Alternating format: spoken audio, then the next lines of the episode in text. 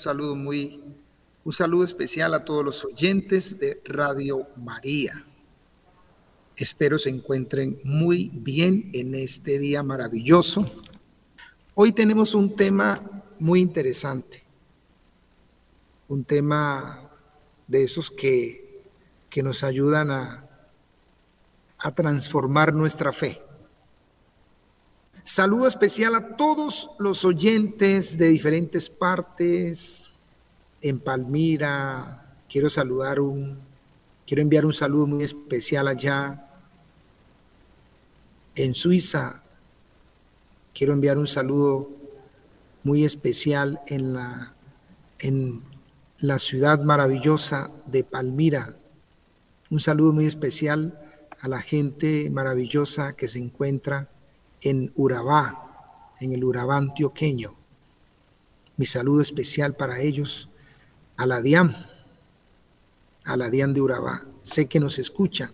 La gente maravillosa de Villagorgona, todos los del Valle, en la ciudad de Cali.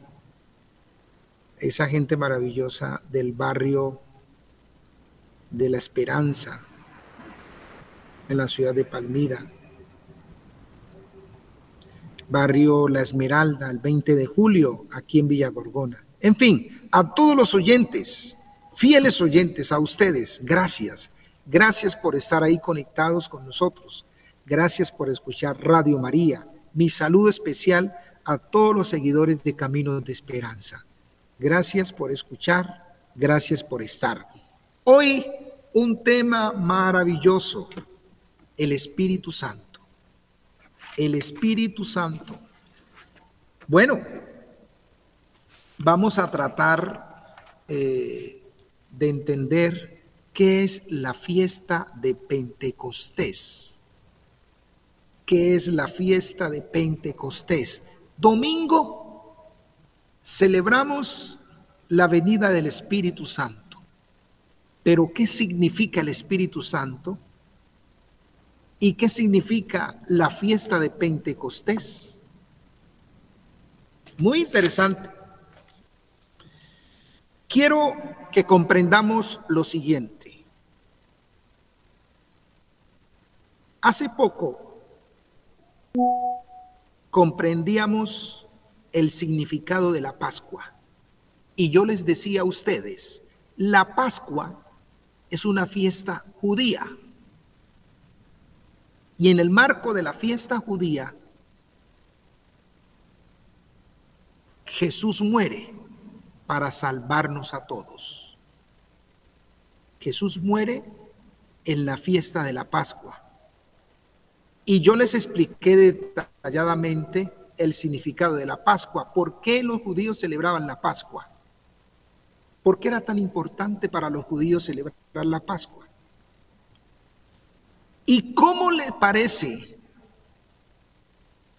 que 50 días después de la Pascua judía, de la Pascua judía, los judíos celebraban la fiesta de Pentecostés? 50 días, ojo, 50 días de la Pascua, los judíos celebraban la fiesta de Pentecostés. Por eso penta es 5, es 50, penta. 50, Pentecostés significa 50 días después de la Pascua. 50 días. Pentecostés era una fiesta judía. Pentecostés era una fiesta judía. ¿Y qué celebraban los judíos 50 días después de la Pascua? Celebraban la fiesta de las cosechas. Después de la Pascua, los judíos celebraban la fiesta de las, de las cosechas. Y después significó para los judíos la fiesta en que ellos habían celebrado, recordado y vivido la ley que el Señor le entregó a Moisés.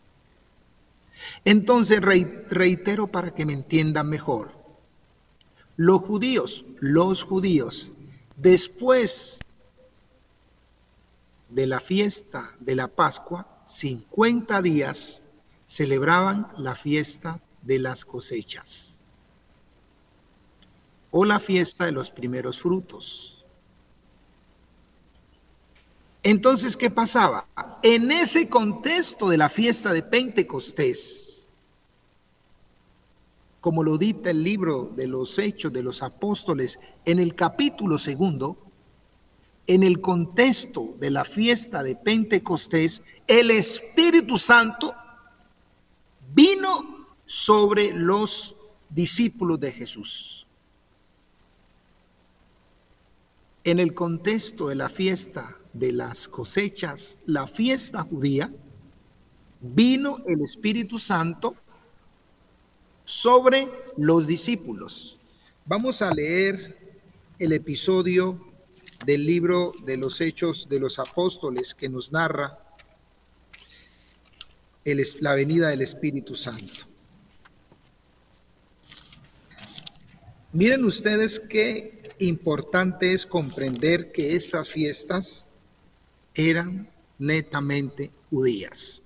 Mire, cuando llegó el día de Pentecostés, estaban todos reunidos de repente vino del cielo un ruido como de viento huracanado que llenó toda la casa donde se alojaban. Aparecieron lenguas como de fuego que descendieron por separado sobre cada uno de ellos. Se llenaron del Espíritu Santo. Cuando llegó, mire lo que dice aquí, cuando llegó el día de Pentecostés, cuando llegó la fiesta de las cosechas. Ese día, el Espíritu Santo vino sobre los discípulos. Por eso, para los discípulos, Pentecostés celebró, significó la venida del Espíritu Santo.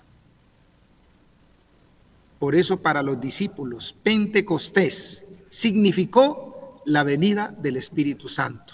Pero recuerden ustedes, Pentecostés es una fiesta, era una fiesta judía. Y en el marco de la fiesta judía vino el Espíritu Santo. Vino el Espíritu Santo sobre los discípulos de Jesús. Esto es muy importante tenerlo en cuenta para comprender lo que vamos a vivir el domingo, día en que la iglesia en el mundo entero celebra la venida del Espíritu Santo. Pero ¿qué es el Espíritu Santo? ¿Quién es el Espíritu Santo? Vamos a, a tratar de comprender un poco el significado del Espíritu Santo. Recuerden ustedes que en el credo niceno, nosotros los, los católicos tenemos dos credos.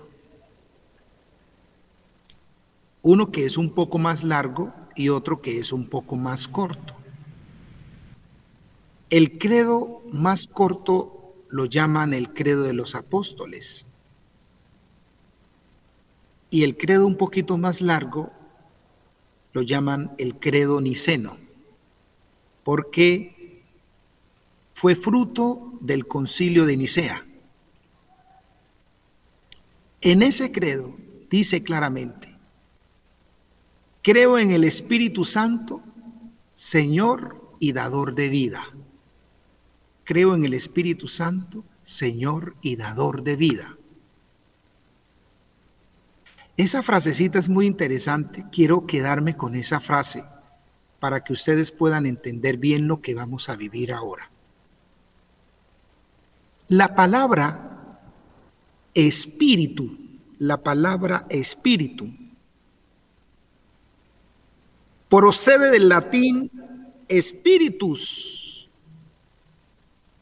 del griego neuma y del hebreo ruach. ¿Y qué significa espíritu? Significa soplo, significa aliento, significa viento. Por eso el Espíritu Santo, el Espíritu Santo es soplo de vida, es soplo de vida.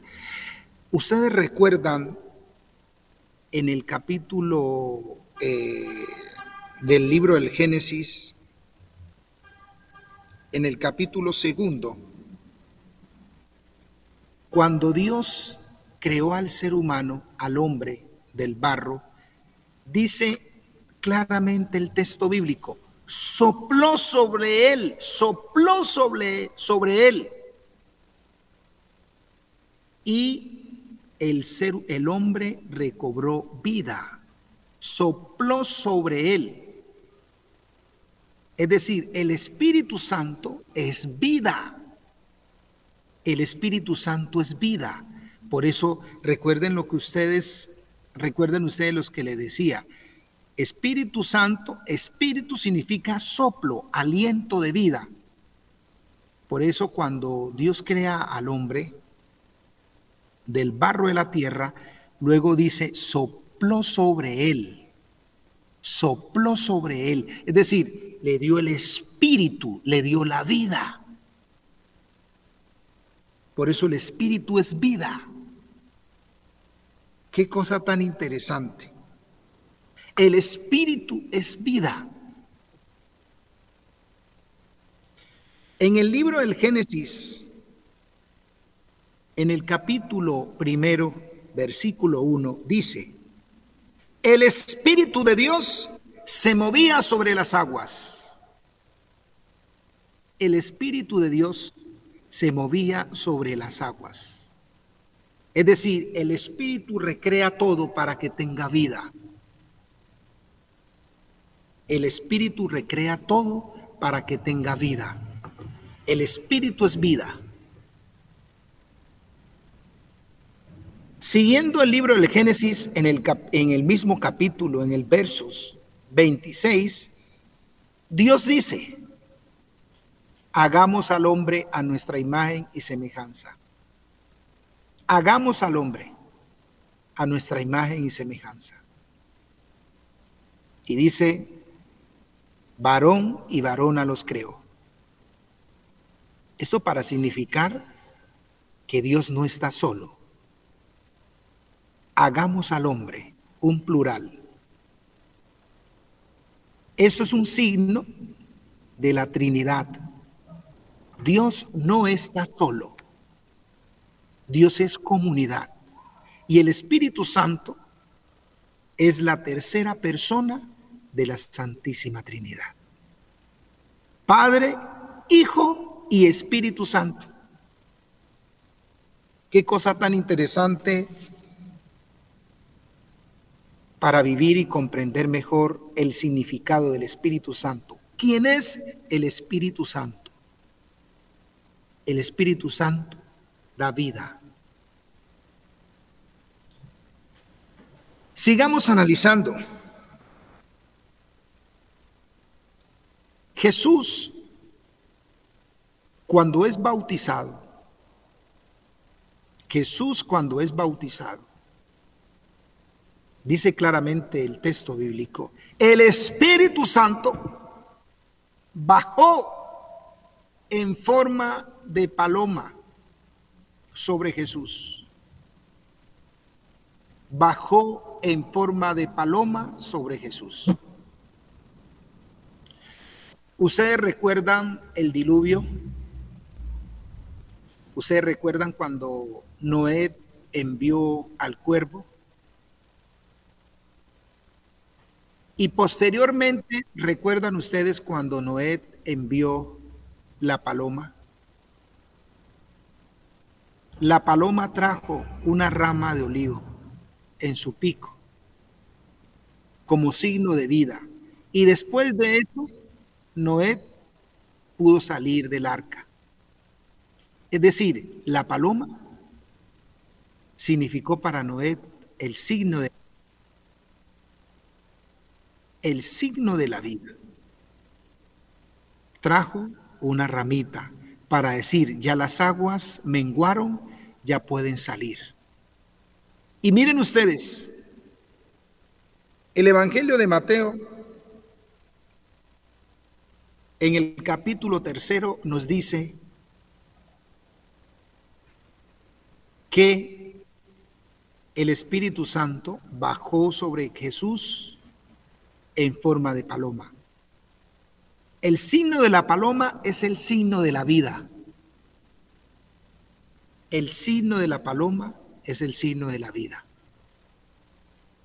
Jesús es el que está lleno de vida porque tiene el Espíritu Santo, porque posee el Espíritu de Dios. Y recuerden lo que dice Juan, detrás de mí viene aquel quien os bautizará con el Espíritu Santo y fuego. Jesús bautiza con el Espíritu Santo. Muy interesante. Muy interesante. Allá en el capítulo cuarto del Evangelio de San Lucas, Jesús dice, el Espíritu del Señor está sobre mí porque me ha ungido. El Espíritu del Señor está sobre mí. Jesús toma un pasaje del profeta Isaías y dice, hoy se ha cumplido este texto que acaban de escuchar. Jesús es aquel que posee el Espíritu Santo, que posee la vida, que posee el aliento, que posee el soplo de vida. Quiero recordarles a ustedes que Jesús en el momento de la, de la despedida, les dice a sus discípulos, conviene que yo me vaya para que llegue a ustedes el paráclito, el defensor, el espíritu de la verdad. Os guiará hacia la verdad plena el Espíritu de la verdad os guiará hacia la verdad plena. Si ustedes han escuchado los textos bíblicos estos días, si ustedes han escuchado detalladamente los textos bíblicos del Evangelio de San Juan, Jesús nos está hablando de que viene el Espíritu Santo, que Él se va y que junto con el Padre nos envía el Espíritu Santo. Y paráclito significa defensor, significa abogado, significa intercesor. Jesús nos envía con el Padre el Espíritu Santo. Le recuerdo el episodio en el capítulo 20 del Evangelio de San Juan. Jesús dice, después de resucitar, reciban el Espíritu Santo pero el Evangelio dice claramente, sopló sobre ellos, sopló sobre ellos y les dijo, reciban el Espíritu Santo. Y ya sabemos que el soplo es la vida, es el aliento de vida. De ahí viene la palabra neumatología, que tiene que ver con la respiración, que tiene que ver con el aire. Por eso la respiración es la vida o sea, el Espíritu Santo es vida, es el soplo de aliento vital que poseemos los humanos para vivir. Estamos llenos del Espíritu de Dios. Por eso Pablo dice, somos templo del Espíritu Santo. Somos templo del Espíritu Santo. Y Pablo también va a decir, nadie puede decir Jesús es el Señor si no es movido por el Espíritu Santo. Estamos invadidos del Espíritu Santo y lo hemos recibido por el sacramento de la confirmación y por el sacramento del bautismo.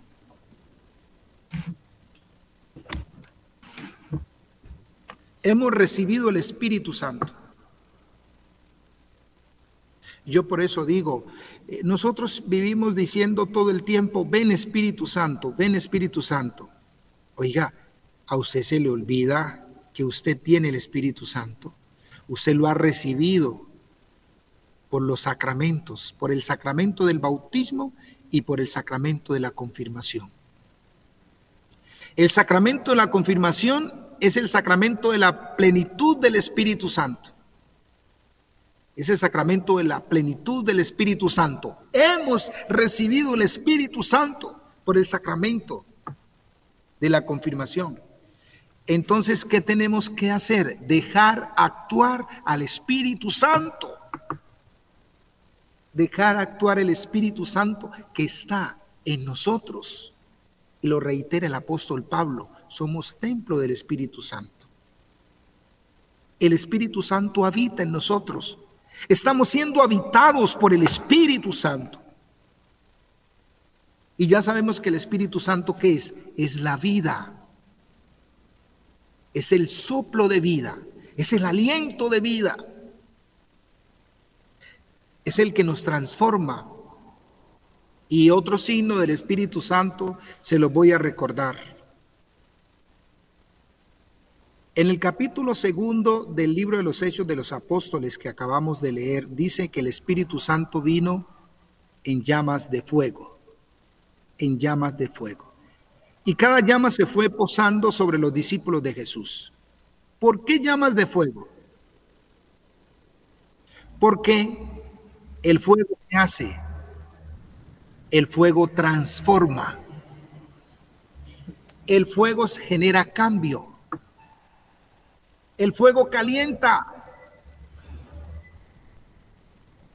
Por eso el Espíritu Santo, ¿qué es? es transformación. El Espíritu Santo transforma. Por eso es signo de fuego. Por eso en la Biblia se simboliza con el fuego para significar que el Espíritu Santo transforma, que, que el Espíritu Santo cambia, que el Espíritu Santo calienta a esas personas que están frías en la fe. El Espíritu Santo los calienta, porque es fuego que quema, fuego que arde y nos sacude y nos despierta y nos transforma y nos cambia. Eso es el Espíritu Santo. Y usted posee el Espíritu Santo, usted posee el Espíritu de Dios, lo ha recibido por el sacramento de la confirmación, el sacramento del bautismo. Somos templo del Espíritu Santo. Y Jesús ha derramado el Espíritu Santo sobre nosotros. Mire, tres signos para recordarles. El libro del Génesis.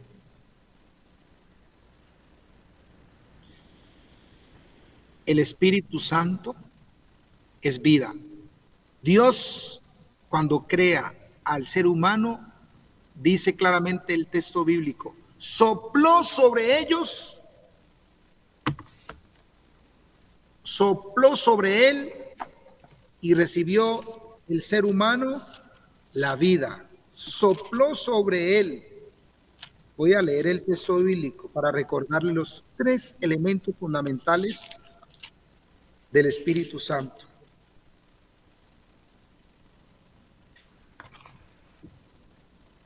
Entonces, en el capítulo 7 dice, perdón, en el capítulo segundo, verso 7 del libro del Génesis. Entonces el Señor Dios modeló al hombre con arcilla del suelo, sopló en su nariz el aliento de vida, sopló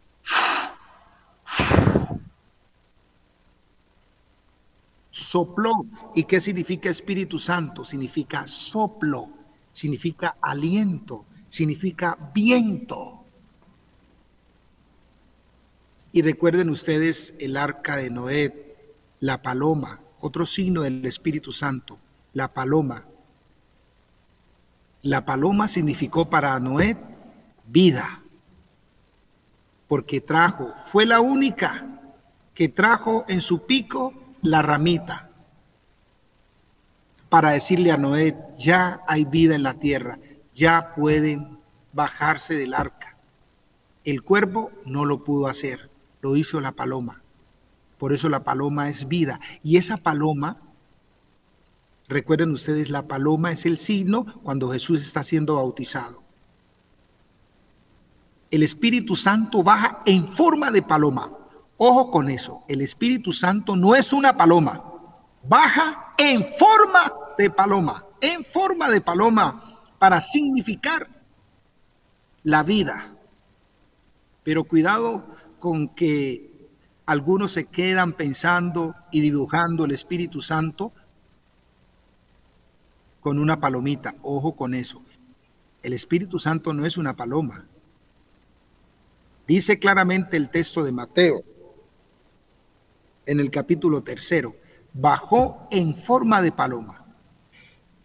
Otro, el tercer signo también que encontramos en el, el libro de los Hechos de los Apóstoles. El Espíritu Santo baja en forma de llamas de fuego para significar que el Espíritu Santo transforma, que el Espíritu Santo cambia. No es que el Espíritu Santo sea fuego, baja como signo de fuego para significar lo que Él es en sí. Es transformación que el Espíritu Santo cambia, lo que genera la presencia del Espíritu Santo. Es el defensor. Jesús dice, les enviaré con el Padre el Paráclito, el que los guiará a la verdad plena, a la verdad plena. Le estoy recordando lo que acabo de explicarles sobre el sentido y la presencia del Espíritu Santo en la iglesia. Ahora bien, el Espíritu Santo siempre está en la realidad de la iglesia, siempre está. El, el, libro de los Hechos de los Apóstoles es el libro del Espíritu Santo. Por ejemplo, en el capítulo 13 aparece del libro de los Hechos de los Apóstoles, el Espíritu Santo habla. Dice el Espíritu Santo, apártenme a Pablo y Bernabé. Dice claramente el texto. El Espíritu Santo dijo, apártenme a Pablo y a Bernabé. Ven ustedes, el Espíritu Santo es una persona. Es una persona, es la tercera persona de la Santísima Trinidad. Y, el libro, y en el libro de los Hechos de los Apóstoles, el Espíritu Santo habla, aparece hablando. Por eso este libro es el libro del Espíritu Santo. El Espíritu Santo es el Señor y dador de vida, como lo describe Jesús. Es la esperanza, es la fuerza, es fuego que quema. Y la iglesia perdona los pecados gracias a la acción del Espíritu Santo. Porque cuando Jesús resucita y se aparece a sus discípulos, les dice, reciban el Espíritu Santo. A quienes les perdonen los pecados les quedan perdonados. Y a quienes se lo retengan le quedan retenidos. Bueno, hay mucho que decir, yo tengo mucho que hablar, pero sería muy egoísta si pretendo abarcar todo el espacio sin escuchar a nuestros oyentes que pueden tener preguntas, pueden tener aportes, quieren decir algo. Es muy importante vivir ese espacio eh, de Pentecostés como un momento de gracia como un momento renovador, como un momento salvífico, como un momento de salvación en medio de nosotros, el Espíritu Santo nos está llenando. Porque el Espíritu Santo habita en usted. No es que venga, ¿no? Ya está. A veces nos quedamos diciendo, muy buenos días, muy buenos días. ¿Con quién tenemos el gusto? Buenos días, padre, con María de Bogotá. María de Bogotá, un saludo muy especial. Gracias por, por llamarnos. Bueno, gracias, padre, por esa enseñanza tan bonita, tan completa, tan verdadera. Eh, quiero comentarle una experiencia que yo tuve en la renovación carismática católica. Y, y, era, estaban dando unos seminarios de vida en el espíritu, se llamaban, yo lo hice, hubo imposición de manos, y en esa imposición de manos yo recibí el Espíritu Santo, tal como su merced lo dice ahí, que sentí un fuego tan hermoso de la cabeza a los pies, pero un fuego que, hay decir como su merced dice, no es que queme, es que lo transforma uno, que yo salí nueva, a mí yo tenía muchos problemas que no puedo decirlos ahorita porque es muy largo, yo salí nueva, eh, para mí los problemas valían cero a la izquierda, todo era esa paz y ese amor que yo quería corresponderle a Dios, nunca perder ese gozo y esa paz. Eh, porque sí, yo fui bautizada y, confirmada en ese tiempo, era lo confirmaban a uno pequeñito, pero que uno tenga, bueno, ahí tiene la gracia de Dios, pero que uno tenga el convencimiento de todo esto, pues realmente no. Gracias, Padre. Me, me gusta, me gusta eso, la felicito. Como decía usted, no es que queme, es que transforma. Ah, qué cosa tan linda. Es el Espíritu Santo que nos va transformando es el Espíritu Santo que nos va llenando. Todos nos llenamos de la acción del Espíritu Santo. Qué bonito testimonio. Qué lindo, qué hermoso, qué bello. ¿Cómo está? ¿Con quién tenemos el gusto? Padre. Le pregunto, ¿cómo hace uno para pedir el Espíritu Santo por decir para los hijos? Ya, ya los hijos lo tienen. Recuerde, si ya recibieron el sacramento, recuerde lo que le decía yo a ustedes. El Espíritu Santo ya lo hemos recibido. Hay que dejarlo actuar. Tenemos que pedir es pedirle a Dios, Dios, permítanos que el Espíritu Santo que hemos recibido actúe en nosotros, nosotros lo dejemos actuar. O sea, el problema no es el Espíritu Santo, el problema somos nosotros. ¿Ya? En eso soy muy claro. El Espíritu Santo ya está en nosotros. Nosotros tenemos que dejarlo actuar, dejarlo actuar, para que pueda ir transformándonos.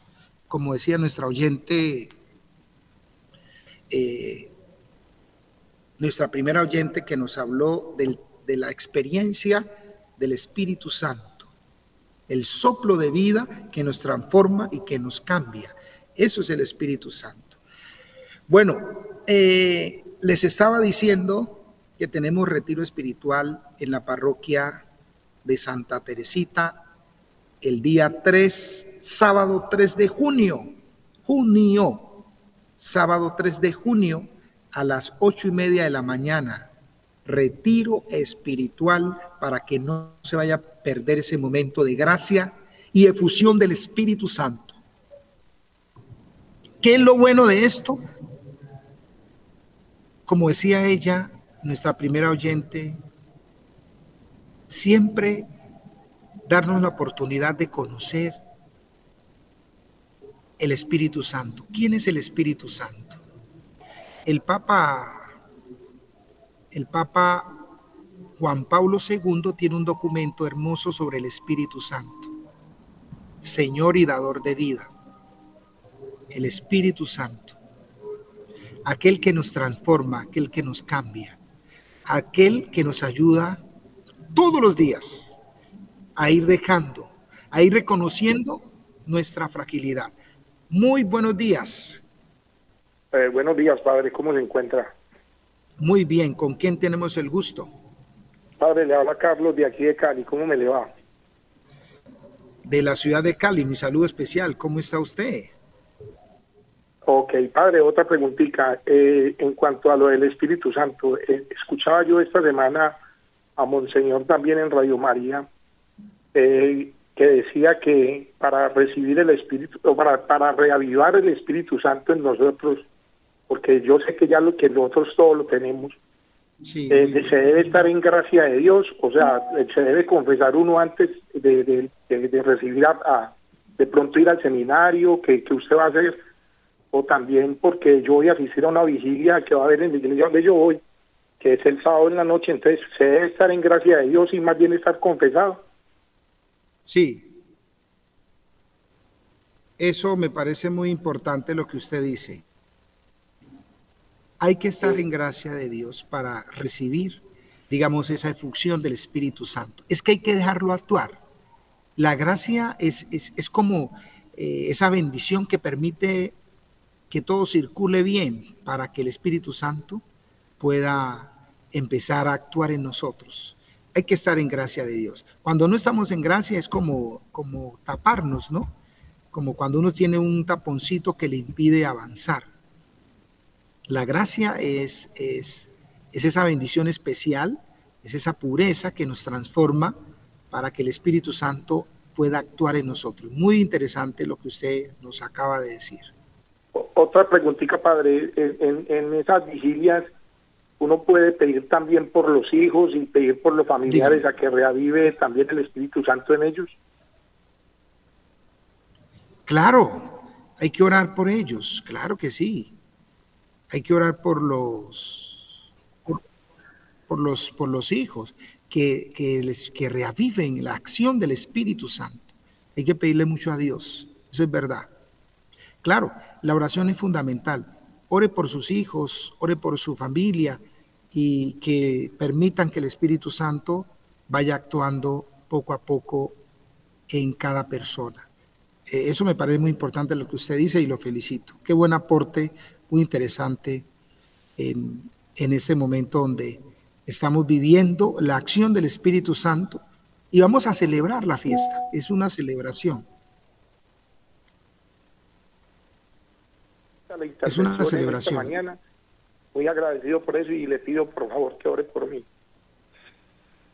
Bueno, Alito, cuente con nuestras oraciones. Dios lo bendiga y nos lo cuide, lo proteja. En nombre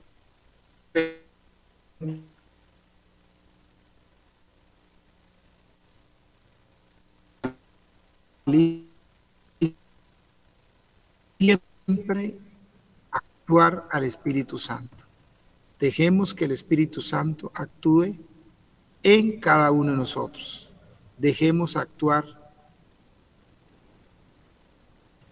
Muy buen. Tenemos el gusto. Buenos días. Muy buenos, días, ¿cómo está? Bien, sí, señor. Habla con Elena Santos. ¿De dónde nos eh, comunica? De Bogotá. Ah, bueno. Eh, padre, pues yo quería eh, comentar como eh, un testimonio. De hecho, desde pequeño a mi hijo yo siempre le decía, tu cuerpo es templo del Espíritu Santo. Y cuando él se bañaba, él decía, mi cuerpo es templo del Espíritu Santo. Yo digo, es como también nosotros de, de padres, educar a nuestros hijos en eso, y que sí, el Espíritu Santo está dentro de nosotros, nos transforma y nos da las gracias.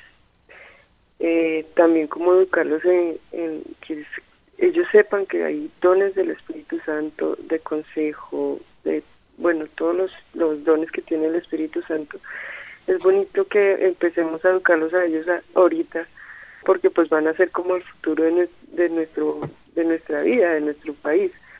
Pero entonces también me da mucha tristeza al saber que cuando ellos entran a un colegio eh, ahora la educación les cambia todo, les cambia todo el pensamiento total hacia Dios, hacia el Espíritu Santo, hacia, hacia la iglesia. Entonces, a veces uno no sabe cómo actuar en esos casos porque desafortunadamente en los colegios ya no los educan como antes. Entonces también quería como pedir esa oración para los maestros, para los colegios y que ojalá nos unamos los padres, todos los padres de familia, a, a luchar por nuestros hijos y a luchar por nuestra nuestra fe católica y a exigir también que pues se les dé esa educación en sus colegios, ¿no? Que no pierdan la educación que ya hemos eh, traído. Entonces es eso, Padre, muchas gracias, Dios lo, Dios lo bendiga. Bueno, eh, eso es muy importante lo que usted acaba de señalar. Nosotros a veces los, los, los jóvenes, los adolescentes, y llegan a las universidades, llegan a los colegios y, y están siendo invadidos por muchas corrientes, pensamientos, personas que piensan muy distinto y empiezan a, a desviar eh, esa fe que él tiene, que esa joven o ese joven tiene. Por eso es muy importante eh, que en la familia tengan las bases necesarias. Los padres de familia siempre tienen que dar las herramientas fundamentales para que el niño no pueda desviar su fe, porque él de verdad, hoy en día hay muchas corrientes que desvían a muchas personas cuando no tienen fundamentos en la fe y terminan en otras cosas. Qué triste, pero eso que usted acaba de revelar es la verdad. Conozco muchos jóvenes que están en las universidades, y ya se olvidaron de Dios empezaron a escuchar otras cosas. Eso es como cuando uno tiene, eso es muy prácticamente igual cuando una persona tiene su pareja y le empiezan a calentar los oídos. Y entonces se deja influenciar. Hay que tener la claridad. Los no hay que dejarse confundir. Hay que tener ciertas bases para no caer en redes que nos desvían de la fe. Y todos los jóvenes están, están siendo sometidos en corrientes, personas, situaciones que prácticamente los está sacando de su fe. Y ahí precisamente donde tenemos que tener las bases para que esos jóvenes no terminen en otras redes. Y eso es fundamental. El Espíritu Santo está ahí. Déjalo actuar, déjalo que te transforme déjalo vivir. Vivir el Espíritu Santo en ti. No, no, no, no lo cierres. Bueno, gracias a todos nuestros, nuestros oyentes, gracias a, que, aquellos que nos han escuchado. Dios les bendiga. Gracias por estar ahí. Ese es un tema muy largo. Yo tengo muchas herramientas para hablar, pero bueno, en el próximo podríamos prolongar un poquito eh, porque hay muchas cosas que decir. Gracias. Les recuerdo a todos los de Palmira y los municipios aledaños, 3 de junio a las ocho y media, retiro espiritual en la parroquia de Santa Teresita. El barrio también se llama igual. Los esperamos a todos allá. Que Dios los bendiga, que Dios los acompañe. Mis agradecimientos a producción, a Wilson y a todo el equipo que están ahí. Gracias por ese trabajo maravilloso.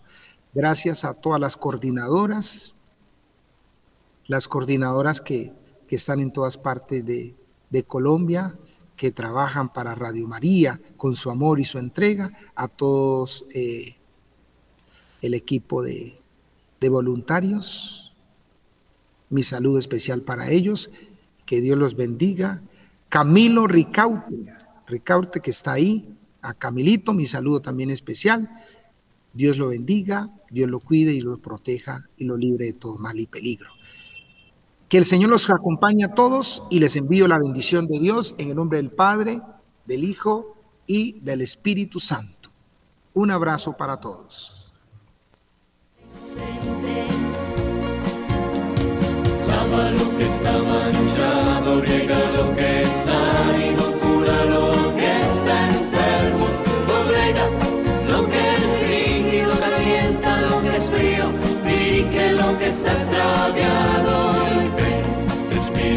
Santo envía desde el cielo